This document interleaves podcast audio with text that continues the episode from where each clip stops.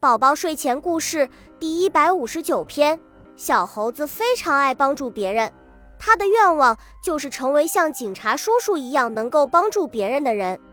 可是小猴子空有一身的力气，却不知道该怎么使用。看着需要帮忙的小动物们，小猴子热情地跑来帮忙。鸡大婶，鸡大婶，你拎着这么多的菜一定很沉，我来帮助你吧。小猴子刚使劲一拎。结果袋子断了，蔬菜水果全部掉到地上，小猴子不好意思地走开了。小松鼠正在给小树修剪枝叶，小猴子也想帮忙。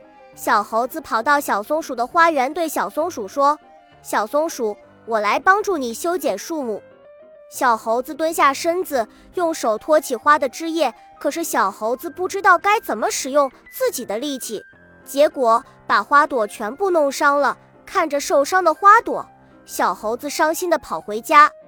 猴爸爸听小猴子说起了事情的原因，猴爸爸听了哈哈大笑起来，对小猴子说：“你乐于助人是好事，不过要讲究方式方法，可不要好心帮倒忙啊。”小猴子若有所思地点了点头。